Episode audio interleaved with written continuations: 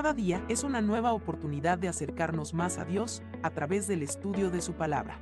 Bienvenidos a su espacio de devocional diario, Jesus is Life. Les damos la bienvenida para continuar el estudio del libro de Oseas, capítulo 11. Amor y compasión. Oh Israel, ¿cómo podría abandonarte? ¿Cómo podría dejarte ir?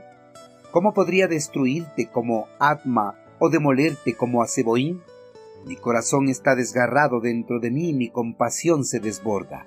No, no desataré mi ira feroz, no destruiré por completo a Israel, ya que no soy un simple mortal. Soy Dios, yo soy el santo que vive entre ustedes y no vendré a destruir, pues algún día la gente me seguirá. Yo, el Señor, rugiré como un león, y cuando ruja, mi pueblo regresará temblando del occidente. El amor de un padre por sus hijos no desvanece por más que ellos sean tercos, testarudos y rebeldes. Su esperanza de que en algún momento cambien la actitud que han tomado permanece en lo más profundo de su corazón. Con esa esperanza latente, los padres no apartan de su vida a sus hijos rebeldes, sino que los mantienen cerca de ellos para tratar de enderezar sus vidas y vuelvan a los caminos de la verdad y la justicia. Un padre amoroso no se cansa ni fácilmente se da por vencido con un hijo que se ha perdido en la maldad del mundo, sino que pacientemente trata de corregirlo en amor y disciplina para que no se pierda definitivamente.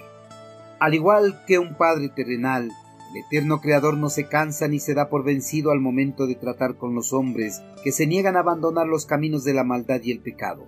Él pacientemente espera que en algún momento sus palabras de advertencia surtan efecto en el corazón de los hombres y cambien la actitud que han tomado, muestren arrepentimiento y vuelvan corriendo a sus brazos amorosos. Dios tiene un profundo amor por toda la humanidad. Por eso, por más de que se rebelen una y otra vez, no les envía un castigo severo inmediato, ni los trata de exterminar, sino que muestra misericordia y espera pacientemente a que ellos cambien o que sus amonestaciones surtan efecto. Dios, como un amoroso Padre, mostró misericordia ante la rebeldía de su pueblo. Por eso, no envió un castigo severo inmediatamente sobre ellos, aunque lo merecían por las constantes rebeliones que habían mostrado al abandonar las leyes, los mandamientos y decretos, además por la adoración a los dioses paganos de la región. La ira de Dios sobre Israel tenía justificación, pero retuvo su ira pues su corazón se desgarró con el solo hecho de pensar que si enviaba un castigo severo, su amado pueblo sería exterminado de la faz de este mundo.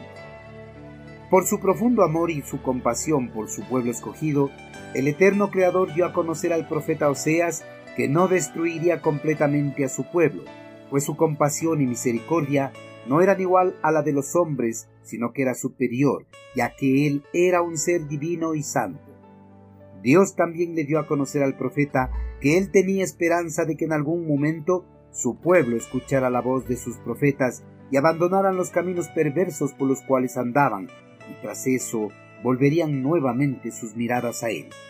El eterno Creador, en contraste a lo que algunas personas piensan, él no es déspota ni autoritario, tampoco se alegra en castigar a los hombres, más bien, Dios es amoroso y compasivo, por eso no derrama su castigo inmediato sobre las personas malvadas y perversas, sino que les da oportunidades de que se arrepientan de sus pecados.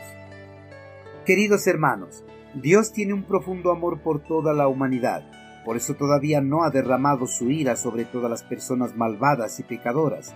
Dios tiene la esperanza de que en algún momento todas las personas puedan escuchar su palabra y abandonen la vida que llevan.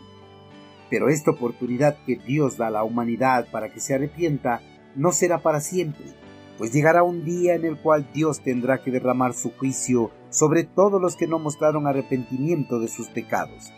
En ese día, el amor y la misericordia de Dios serán reemplazados por su divina justicia, y todos los pecadores serán castigados con severidad en conformidad a sus pecados. Amigos, si todavía no han mostrado arrepentimiento de sus pecados, aprovechen esta oportunidad que Dios les está dando, pues Él quiere que toda la humanidad entre a su reino y disfruten de la eternidad junto a todas las personas que han alcanzado la vida eterna. Si desaprovechan esta oportunidad, pueden tener la certeza de que Dios descargará toda su ira sobre ustedes por despreciar la vida eterna que les ofrecía con tanto amor.